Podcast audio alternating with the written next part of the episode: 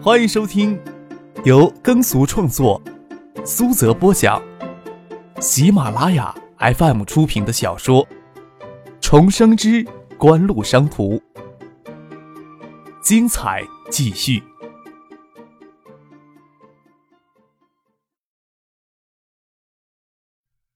第六百四十三集。夜里的江风有些清寒，兴亭市委综合办一处的处长张美穿着烟灰色的薄呢风衣，在渡口水银灯光下风姿绰约，风衣只到膝盖边上，黑色的丝袜与贴了亮片的水晶高跟鞋，使得小腿看上去纤细修长。两次都见到的高晴这次却没有出现，还有就是卡维涛的秘书，另有两个生面孔，卡维涛、陶书义也没有要介绍的意思，应该是市委的工作人员。渡口码头。除了随张克他们同批渡江而来的车辆岸上，这边也没有车辆与行人上渡轮。走上岸，才发现兴亭这边的渡口为他们俩到来暂时的封闭了。夜里要过江的车辆与行人都在等候区外等候着。迎接的车队就停在码头外，当中有几部警车，十多名警察在那里帮忙维持秩序。岸上还站了一群衣冠楚楚的官员。张可没有想到这边搞出这么大动静来，好在卡维涛知道他们的习惯。要再整出一大堆的媒体记者来，真是够威风的。张克也能坦然受之，但是他也清楚，这里给延误过江的司机与旅客肚子们对他们绝没有好词儿的。陶叔一见张克、叶剑兵的眼神，往站在岸上的那群官上们看，解释道：“看书记啊，到渡江来接你们，不晓得啊，怎么给北峡县的人知道了，都拥过来凑热闹了。”张克微微颔首而笑，市委书记入境。县里的官员怎么可能坐得住呢？他们过江来，肯定是要惊动北峡县的。他也没有觉得什么。卡维涛跟陶书义说道：“你让田伯东跟咱们走，时间也不早了，让其他人都散掉吧。有什么事情，明天早上再说吧。”又跟张克、叶剑兵解释：“田伯东呀，是北峡县的县委书记，叶总见过的。”张克点点头。表示他也知道这个人，在兴亭市辖县地图上，地形狭长的北峡县面海临江，兴亭市区人口才三十万不到，给北峡县包裹在内侧，既不临海，也是面江。东山岛是北峡县的行政辖区，隔海的东山镇是北峡县的县城，是县委县政府的所在地。就算没有前世的经历，张克怎么可能不对北峡县的人事有所研究呢？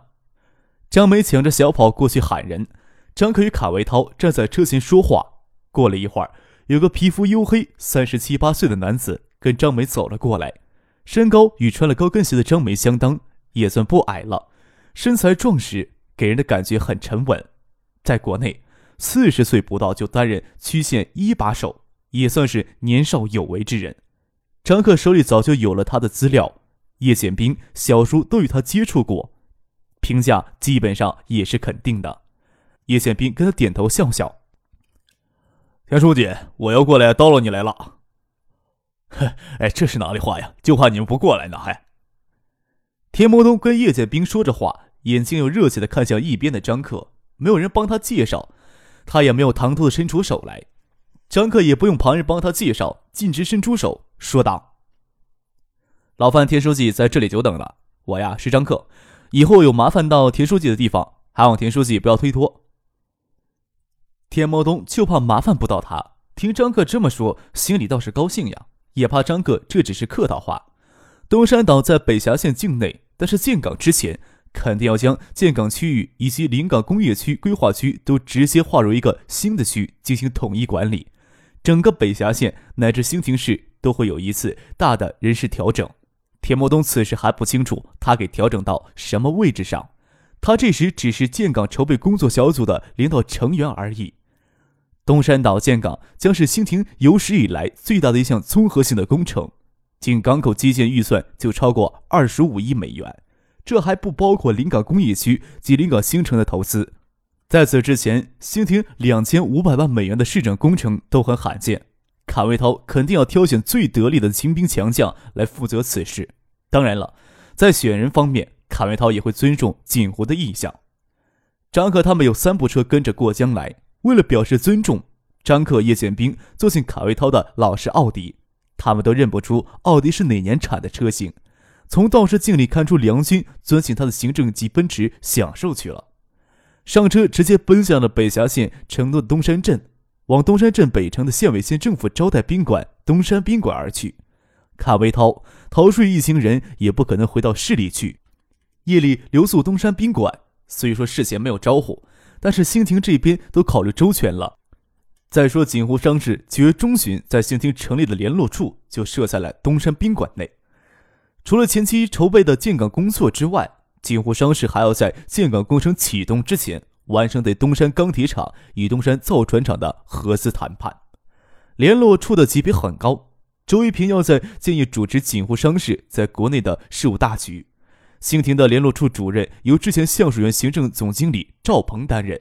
联络处成立不久以后，叶宪兵又紧接着调谭天来兴亭协助赵鹏，加强联络处与省里的联系。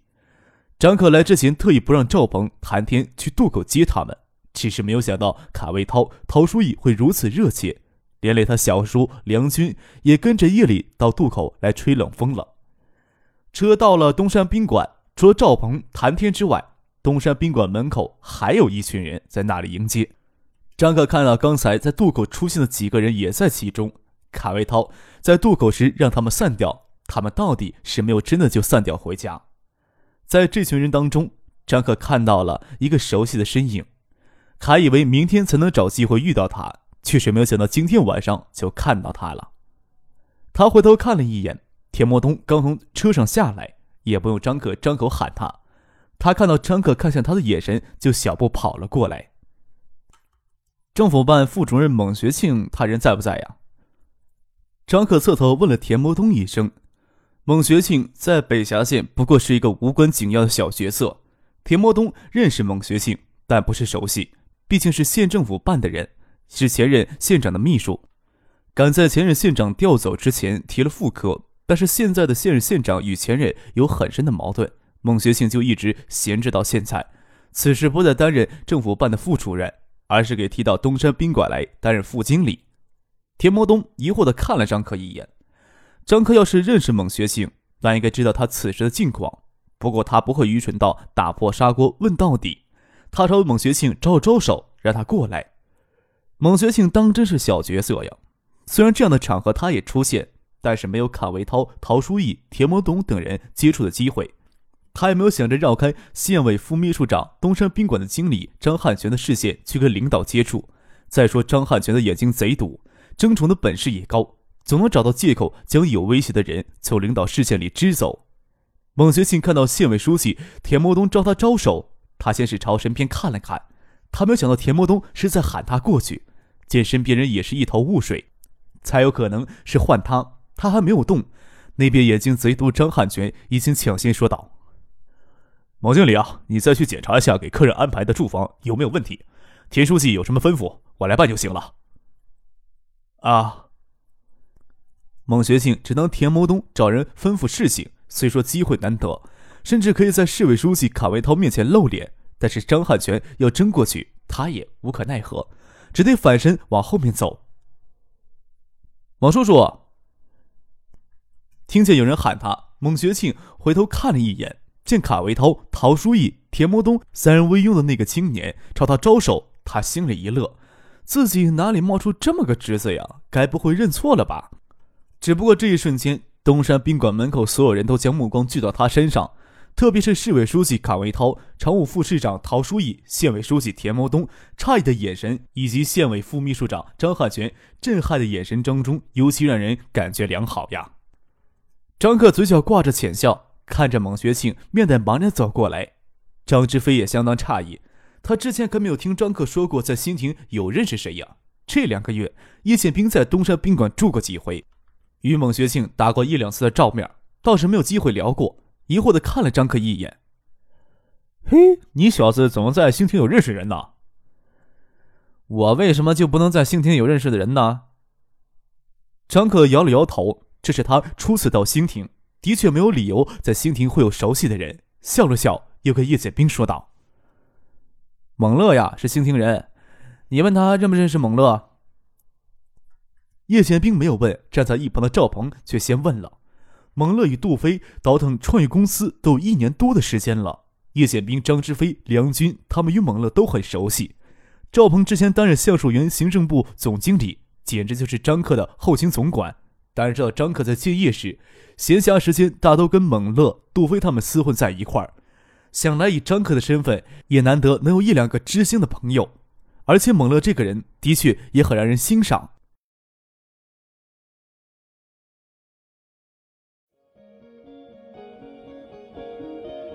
您正在收听的是由喜马拉雅 FM 出品的《重生之官路商途》。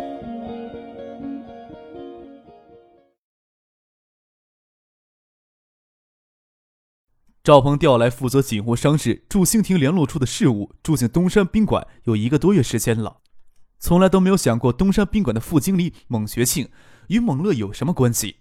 他回过头来见蒙学庆走过来。在路灯光下细看，两人的相貌还真有几分相当。只不过孟学庆已经到了中年脸型，消瘦英俊，眼角眉头已经有了密密的细纹，问道：“孟经理认识蒙乐呀？”“啊？”孟学庆微微一愣，心想：原来是蒙乐这小子认识的人。他不清楚给市委书记卡维涛、副市长陶书义、县委书记田摩东围在中间的那个青年是什么身份。赵鹏和谭天进入东山宾馆办公有段时间了，算是认识。在赵鹏跟前站了下来，说道：“蒙乐呀，是我家小子。赵总怎么认识这小子呀？”赵鹏笑着说：“蒙乐没有跟蒙经理说他在东大的事情啊。”蒙学庆余光扫过众人，虽说卡维涛、陶书义等人面带惊愕，但是其他人脸上皆有浅笑，心想总归不是坏事情，摇了摇头，说道。这小子呀，自以为翅膀长硬了想独飞。上大学后啊，有什么事儿都不跟我商量，也不跟我说。又笑了笑，说道：“我俩呀，孤儿寡妇的，也没有相依为命。”赵鹏倒是不知道蒙乐的母亲已经去世，这时候不方便细问，回头看了张克一眼。卡维涛、陶书义、田伯东等人心里的疑惑，还是由他来解释吧。张克淡淡一笑，朝蒙学庆说道。猛叔叔呀，我是张克，不晓得猛乐有没有跟猛叔叔提起过我？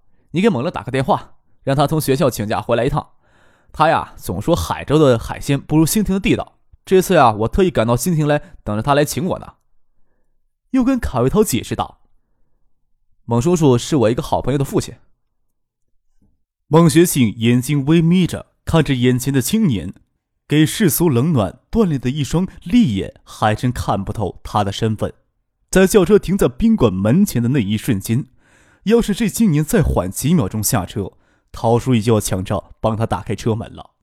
陶书义是兴亭市委常委、常务副市长，能让他抢着下车开门的人，身份地位自然不简单。陶书义是从北峡县走出来的领导，孟学庆对陶书义也算有些了解，心想。就算省委书记的公子，也不至于让他舔下脸做这等事情。这青年倒是也有分寸的，抢着下车与陶书义握手。锦湖商事联络处将办公室设在东山宾馆内，北峡县方面都是县委书记、县长亲自接待的。孟学庆参与不进去，但是作为东山宾馆的副经理，也知道这家财团是东山岛建港工程的核心发起人。孟学庆心想：这青年莫非是这家财团的太子爷？只是蒙乐这小子怎么会认识他呢？东山岛建港的消息在北峡、兴亭都已经传得沸沸扬扬，但是真正知道锦湖商事背景的人却寥寥无几。其实，等东山岛建港工程启动，对外要挂南洋海运的名义，南洋海运港口投资部也在九月中旬在兴亭成立联络处。与锦湖商事新厅联络处合署办公，就是在海州，也少有人听过锦湖的名头。倒是星光纸业与爱达电子，无人不知，无人不晓。锦湖体系内挂锦湖名号的，除了张克最早注册的私人公司之外，只有兴庆成立的锦湖研究中心与锦湖商事了。陶书义笑着说：“原来呀，客少您在新厅有日熟人，之前倒是没有听你提起过来呀。”又亲切拍了拍孟学庆的肩膀：“老孟，客少呀是兴亭的贵宾，又是你家小子的好朋友，你可要代表兴亭招待好兴亭的贵客呀。咱们呀也不要站在这里吹冷风了，大家是不是先进去再说话呀？张克掏出手机来，朝孟学庆扬了扬，说道：“我这就给蒙乐打电话，让蒙叔叔呀，你跟他说话。”一边拔电话，一边给众人簇拥着往东山宾馆内走去。也不晓得蒙乐他们夜里在做些什么。张克连拨了两次电话才接通，张克也不便这时候跟蒙乐开玩笑，问他与徐有林是不是在合欢山上太忘情了，直接跟他说：“蒙乐啊，我在兴亭呢，夜里就住在东山宾馆了，你要不要跟你爸爸通电话呀？”蒙乐在电话那头自然是不信的，张克神出鬼没的，也没有可能跑到东山宾馆去。张克直接将手机塞到蒙学庆的手里，让他父子俩通话去。每个人的成长都离不开他人的影响。张克细数成长过程当中对自己有影响的人里，蒙乐应该算一个，蒙学庆也应该算一个。前尘往事里，张克毕业后只在建业工作了一年，就回海州进入龙宇集团。初进龙宇集团时，负责市场很狭窄，跑到兴亭市特别勤。蒙乐不常回兴亭，倒是张克与蒙学庆非常亲近，也有机会跟蒙学庆学些东西。蒙乐的成长以及他的性格塑造，暂时受蒙学庆影响最深。中国的官场有许多人没有什么背景，也爬到了高位；更多没有什么背景的人，不过是他人向上攀爬的垫脚石而已，与能力、学识没有太大关系。蒙学庆就是这么一个人。当然了，蒙学庆在官场上的失意还有其他的因素。孟学庆从张克手里接过手机，跟儿子通电话。他当然不能在阚维涛等人的期待当中跟儿子问东问西，打探究竟怎么回事。只是简单说了几句，告诉他客人都在兴亭，让他明天赶回来。挂了电话，将手机递还给张克，笑着说：“这小子呀，说夜里就回来，夜里哪有车呀？总归明天中午能赶回来，请你们先尝尝兴亭的海鲜吧。”张克知道蒙乐乡夜里赶回来总是有办法的，不过从建业到兴亭的高速公路只通到惠山。从惠山过来就是国道了，连夜赶过来也是要到清晨才能赶到。整个兴亭市只有一家勉强称得上三星级的酒店，还是在市里，但是不用担心东山宾馆作为北峡线招待宾馆的条件会有多差。事实上，除了房间狭小一些之外，政府招待宾馆的环境设施都相当不错，而且宾馆里的服务员都有着服务领导的意识和素质。除了宾馆入口处的一栋八层主楼。东山宾馆的精华都在背后几栋带院子的园林式洋楼里。这边给张克、叶宪兵他们安排的双层洋楼，当然是整个宾馆里设施最好的一栋。卡维涛、陶书义陪同张克、叶剑兵、张志飞先走了进去。孟学庆就先拿烟不定，步伐稍拖了一些，跟在田伯东后面。其他人还要在更后面。除了锦湖在市里的人，其他人也不能跟着进去。田伯东要进门时。先一步进门的陶书义转过身来，吩咐道：“毛东进来吧，宾馆这边就麻烦老孟安排，其他人都先回去休息吧。”陶书义虽然年纪轻轻，却是北峡县的老领导，他这么吩咐，北峡县委副书记、县长娄金贵不敢有什么怨言。真要挤进去，惹得市委书记卡维涛心里不悦，更是麻烦。陶书义扶着孟学庆的肩膀，表示亲热，跟他说道。招待的事情，市里有张处长跟你一同负责。又问田木东：“莫东，我这么安排，你没什么意见吧？”要张处长指导县里的接待工作，我哪里敢有什么意见呢？田木东笑着说：“他与陶书义共事的时间很长，不生分。有孟学庆负责招待的事情，田木东也宽心，至少不用过分小心翼翼，担心哪里招待不周。他心里也在想，蒙学信他儿子跟张克到底是什么关系呀？”这关系密切，则完全决定日后对蒙学信的态度。看蒙学信似乎不知情，对锦湖也没有什么了解。